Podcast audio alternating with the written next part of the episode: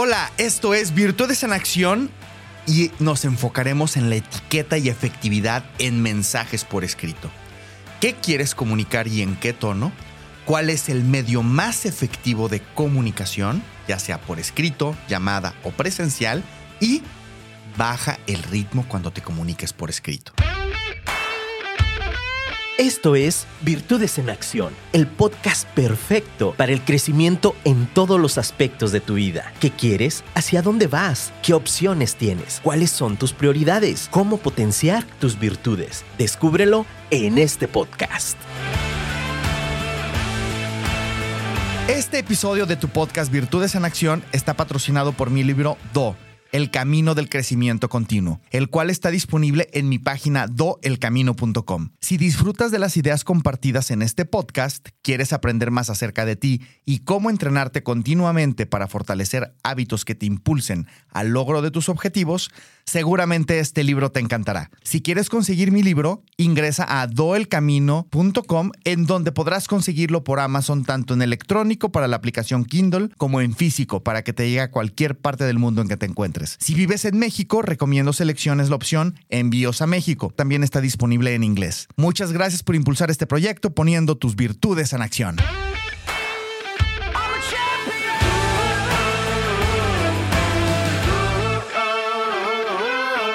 ¿Te ha pasado que a veces simplemente respondes un mensaje sin detenerte a pensar qué verdaderamente quieres comunicar? ¿O incluso cuál es el medio más adecuado para comunicarlo? A veces la velocidad de nuestra comunicación es tal que vamos en piloto automático y no nos detenemos a pensar en el impacto de lo que escribimos. Incluso lo más importante que vamos a comunicar y para qué lo queremos comunicar. Dice Peter Post de Emily Post Institute que cada mensaje por escrito que envías añade o erosiona tu reputación. Es decir, imagínate, cada vez que te comunicas, contribuye a tu reputación o la erosiona. ¿Qué piensas al respecto? Cada que escribes un mensaje, ya sea en cualquier ámbito de tu vida o en el ámbito laboral, cuando redactas un correo, un correo electrónico, estás mostrando una mini representación de tu profesionalismo y habilidades de, comunicación, lo que valoras y el respeto que tienes por las demás personas. Recuerda que todo comunica las palabras que usas, tu uso de mayúsculas y minúsculas, tu redacción, tu ortografía, tu claridad de ideas, como sea, queda un registro y la mayor de las ocasiones ya no lo puedes borrar. Ten claro qué quieres comunicar y en qué tono quieres hacerlo. Evita responder por responder si no tienes algo de valor que decir. Si tienes uno de esos días en los que no puedes prestar atención a un mensaje o correo electrónico no urgente, envía una respuesta rápida reconociendo que lo recibiste y hazle saber que planeas responder con más detalle en alguna fecha determinada y cumple tu palabra. Tu tono muestra la actitud general o el carácter de tus mensajes. Tus habilidades de lectura y escritura definitivamente son extraordinarias herramientas para demostrar comprensión y sobre todo empatía. Es muy importante que te detengas a pensar qué estás comunicando o cómo eres percibida o percibido cuando te comunicas por escrito. Y cómo quieres ser percibida cuando te comunicas por escrito. Cómo quieres ser percibido. Con tantas plataformas escritas a nuestra disposición, también podemos quedar atrapados en correos electrónicos o chats grupales. Recuerda que las reuniones por teléfono, video o presenciales pueden agilizar en gran medida tu comunicación y ahorrarte a ti y a la gente a tu alrededor mucho tiempo. Además de que puedes crear más colaboración y buena voluntad. Por ejemplo, si, le, si acabas de recibir un mensaje de texto o correo electrónico disperso o confuso, solicita una conversación telefónica o si es posible una reunión en video o una reunión en persona. Si se trata de un diálogo delicado, solicita una llamada rápida. Esto demuestra que está siendo considerado. En lugar de hacerte parecer indeciso, esperar unos instantes antes de responder a las preguntas le muestra a la otra persona que estás escuchando y tomando en serio la comunicación. No te vayas con la finta de que si estás, iniciaste una comunicación por, por, mensaje de, de WhatsApp o Telegram, debe de continuar por ahí. A lo mejor lo más ágil a partir de cierto momento es una conversación rápida, una llamada telefónica o algún otro, algún otro medio de comunicación. Sé sensible de cuándo es más efectivo llamar por teléfono. Por ejemplo, cuando se trata de cancelaciones, cambios de planes, malas noticias, temas complejos. Considera que en la comunicación escrita, debido a la falta de contacto visual, debido a la falta de un tono de voz o el lenguaje corporal para aclarar lo que la otra persona quiere decir, esto hace que la comunicación por escrito sea pues un mayor reto. En lugar del lenguaje corporal tradicional, requieres también desarrollar habilidades para leer y escribir con cuidado para asegurarte que estás en sintonía con los demás. ¿En alguna ocasión te has descubierto en conversaciones interminables por escrito en donde una llamada o incluso un mensaje de voz hubiera podido agilizar la conversación?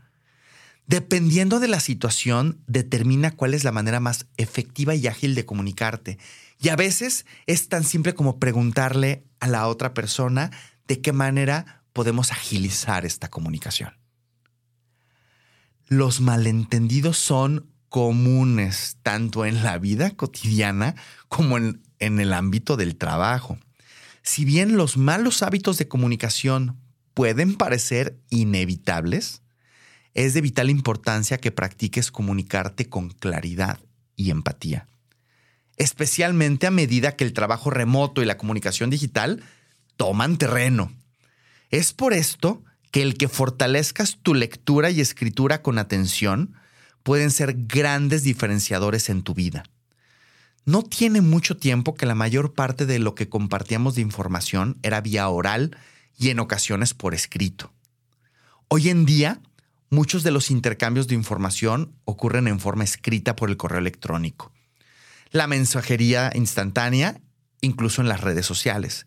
Esto significa que escuchar en su sentido tradicional ha venido reemplazándose poco a poco por leer más texto en una pantalla. El reto con esta tendencia, según la lingüista Naomi Barron, es que entendemos menos cuando leemos en una pantalla que cuando leemos impresos. Incluso dedicamos menos tiempo a leer algo completo y tendemos a ojear y escanear con la vista para encontrar conclusiones clave. Y cuando nos toca responder un mensaje, nos sentimos tan agobiados por el volumen de correos electrónicos que tenemos que escribir que terminamos enviando respuestas descuidadas, no concisas o incluso confusas. Aguas. Dado lo central que es la comprensión de lectura y escritura en nuestras vidas virtuales, es hora de recordar cómo es una buena comunicación por escrito. Personalmente me parece muy interesante cómo lo plantea Erika Dowan, la autora del libro Lenguaje Corporal Digital. Ella dice que leer con atención es la nueva forma de escuchar y escribir con claridad es la nueva empatía. ¿Qué opinas? A manera de conclusión, disminuye tu velocidad, sobre todo cuando te estás comunicando por escrito. Y haz referencia a los detalles en tus comunicaciones. Si alguien te envía un mensaje, léelo con cuidado y responde a los componentes específicos del mensaje en lugar de enviar una respuesta generalizada. Esto le demuestra a la otra persona que a la, a la persona que recibe el mensaje que le estás dedicando la importancia a su mensaje y estás promoviendo una comunicación clara de ida y vuelta. Si bien es tu responsabilidad responder a los mensajes de la gente que valoras y con la cual interactúas en tu día a día, también es tu responsabilidad que tu comunicación sea clara, concisa y respetuosa. Finalmente, te quiero compartir algunas buenas prácticas cuando escribes mensajes por WhatsApp, Telegram o cualquier otra plataforma de chat. Primero, tómate tu tiempo.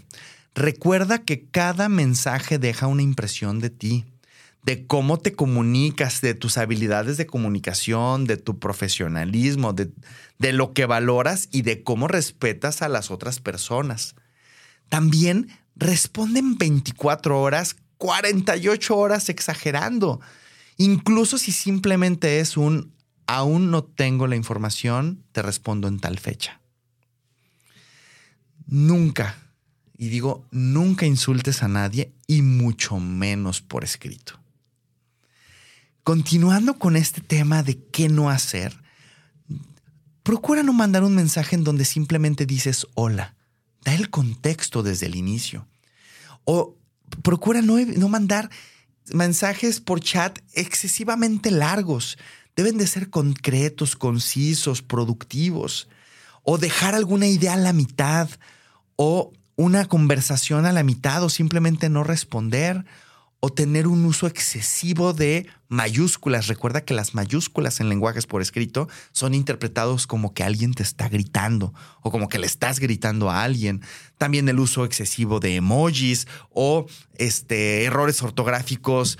Em, que, pues, en, algunos chats em, coloquiales es, es hasta una forma de verte cool. Bueno, cuidado cuando estás en un entorno profesional.